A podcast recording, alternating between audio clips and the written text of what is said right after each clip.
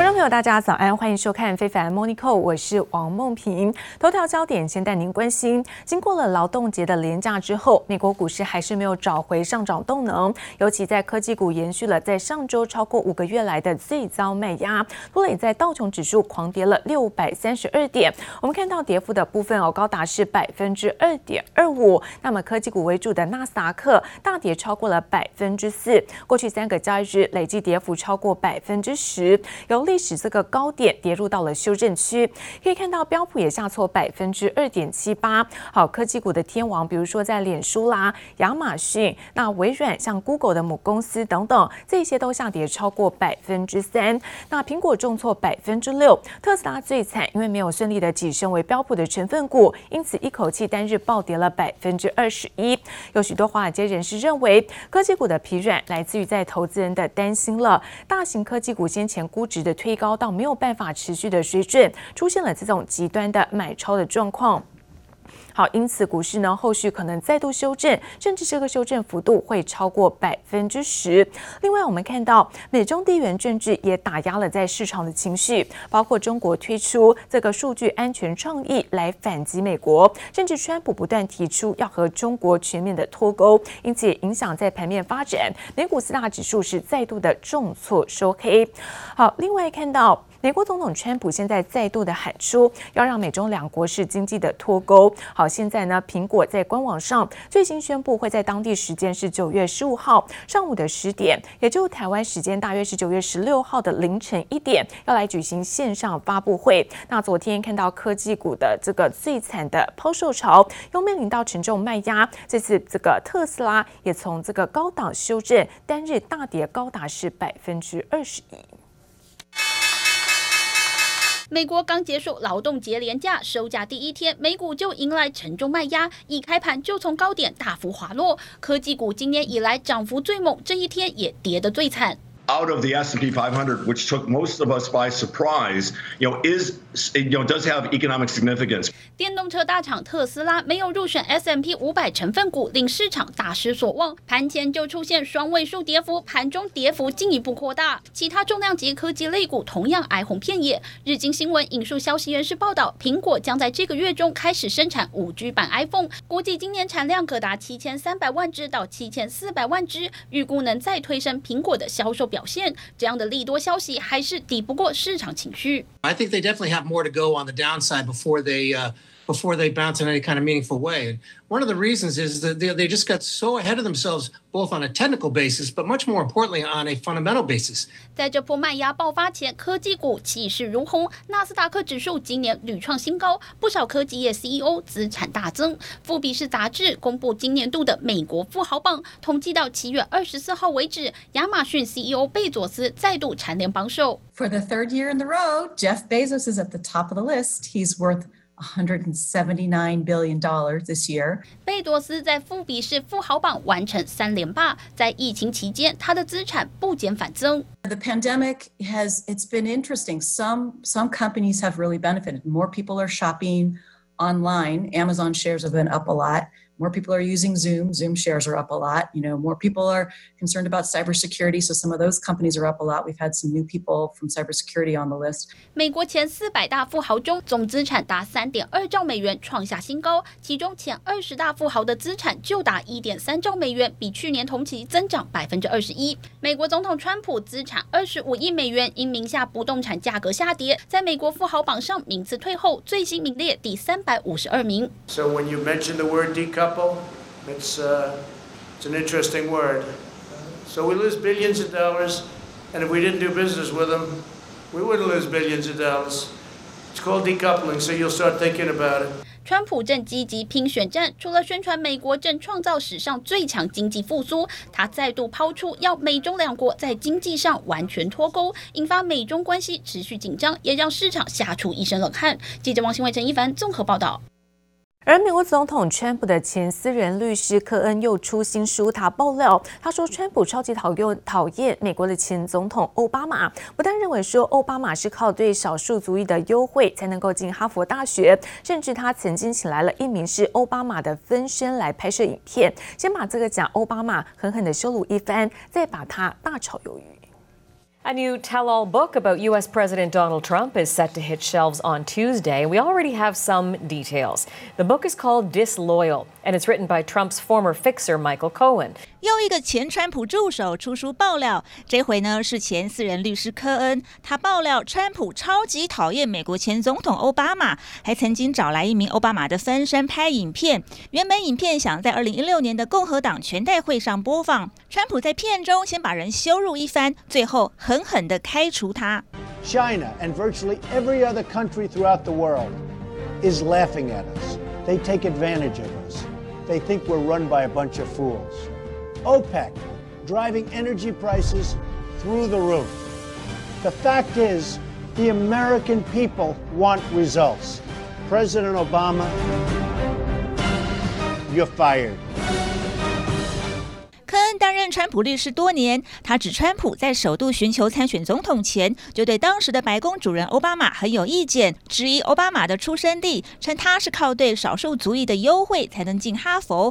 科恩还说，川普曾经大肆批评南非前总统曼德拉，白宫则是火速反击。Uh, the book also alleges Trump praised apartheid era South Africa, that Nelson Mandela harmed the country, and that he was uh, no leader. Cohen readily admits to lying routinely, but expected people to believe him now so that he could make money from book sales. And it goes on to say it's unfortunate the media is exploiting this sad and desperate man to, to attack President Trump. 劳工节开始，美选正式开跑。川普待在白宫哄对手拜登，拜登则是在来到宾州见工会成员时，听闻川普被曝批评阵亡军人蠢蛋，趁机挖苦一番。Biden and his very liberal running mate, the most liberal person in Congress, by the way, is not a competent person in my opinion, would destroy this country and would destroy this economy. Should immediately apologize for the reckless anti-vaccine rhetoric. You, uh, do you think most of those guys are, and women are suckers? no. 目前民调似乎都看好拜登，但赌盘压住川普能够连任成功。纽约时报则是分析，川普在种族议题上的言行显示，他似乎只想靠白人选票胜选，借由守住基本盘，杀出重围。记者蔡嘉玲、吕嘉涵综合报道。而美国目前还是新冠肺炎疫情的全球头号的重灾区。不过，在美国单一的这个周一的单日的新增确诊人数两万四千多人，是创下了十二周以来的新低。也就是说，疫情在美国现在出现了一个趋缓的现象。美国总统川普声称，这个疫苗有望在十月份问世，就是要力拼大选之前解决这一场公卫危机。在疫情防控和经济恢复上，都走在世界前列，显示了中国的强大修复能力和旺盛生机活力。不少国家还在和新冠肺炎疫情奋战，最先爆发疫情的中国已经走出公卫礼闹，高调举行一场抗击新冠肺炎疫情表彰大会。呼吸道权威钟南山获得了象征最高荣誉的共和国勋章。中国国家主席习近平更借机大力宣扬中国在对抗疫情上的成功。抗疫斗争伟大事件再次证明，新中国成立以来所积累的。坚实国力是从容应对惊涛骇浪的深厚底气，任何人、任何势力都不能阻挡中国人民实现更加美好生活的前进步伐。习近平的演说明显话中有话，而且也等于告知国际，中国的工位危机已经告一段落。仔细看看台下戴红花的抗议有功人员，全程戴口罩；反而台上的习近平、李克强等中共高层统统没戴，防疫措施似乎只做了半套。场景转到美国，美国总统川普本人向来不爱戴口罩，在一场记者会上还要求提问的记者摘下口罩。If you don't take it off, you're very muffled. So if you would take it off, it would be a lot easier. I'll just speak a lot louder. Is that better? It's better, yeah. 记者不愿摘口罩，川普面露不耐，但讲到疫苗进度，可让川普眉飞色舞。Under my leadership, we'll produce a vaccine in record time. it's going to be it's going to be done in a very short period of time. Could even have it during the month of October. But the vaccine will be very safe and very effective, and it'll be delivered very soon. You could you could have a very big surprise coming up. I'm sure you'll be very happy. 川普暗示新冠肺炎疫苗有望在十月问世，被怀疑有选举考量。美国周一新增确诊人数两万四千多人，创下六月中旬以来新低。但不少民众在劳动节连假期间出游，罔顾社交距离，引发疫情再度升温隐忧。加上随着时序渐渐进入秋天，流感季即将来临，川普力拼疫苗早日问世，化解美国的工卫危机，也替他的连任选情拉抬声势。记者王新文、赖婉君综合报道。而中国官媒央视国际频道，那么 CGTN 的中国裔澳洲籍的主播陈磊，那在日前被澳洲方面证实在北京被拘捕。最新来自于在中国外交部也首度证实，当局呢是以在涉嫌从事危害中国国家安全的犯罪行动为由，对他是采取了一个强制措施。澳大利亚籍人员陈磊因涉嫌从事危害中国国家安全的犯罪活动，近期被有关部门依法采取强制措施，并进行审查。目前，此案正在依法侦办过程中。中国外交部发言人赵立坚坦言，原本和中澳两边的这个政府关系是相当密切，也备受在中国当局器重的这位主播陈磊已经被采取是一个措施了。那表示说，陈磊的各项权益都是有获得了保障。至于面对外国媒体提问，有两名澳洲记者在日前遭到了中国国安人员问话之后，逃到了外馆做寻求庇护，同时在昨天是漏夜的撤离，是否跟陈磊一案有关呢？赵立坚则是四两拨千金是没有正面的回应，而另外看到美国国务院发言人最新表示，中国外交部呢已经知会美国，计划进一步的限制在中国工作的外国记者采访。他怒批中国根本是害怕自由的媒体，恶化了双方关系。而现在，澳洲跟中国的关系是再度陷入了紧张。在上周呢，这一位澳籍的华裔中国环球电视网的主播被爆出遭到中国政府拘留之后，最新这两名澳洲的记者又因为被中国国安人员约谈，赶紧呢是到了在澳洲驻中国大使馆寻求庇护，同时好在外交人员协助下离开中国，随行呢是搭机返回澳洲雪梨。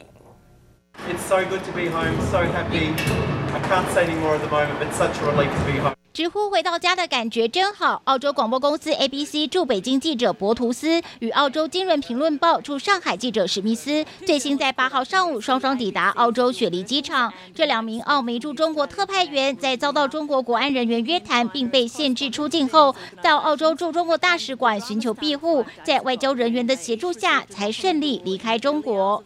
Seven Chinese police officers arrived on Bill Birtle's doorstep last week, demanding he submit to questioning and informing him he was banned from leaving the country.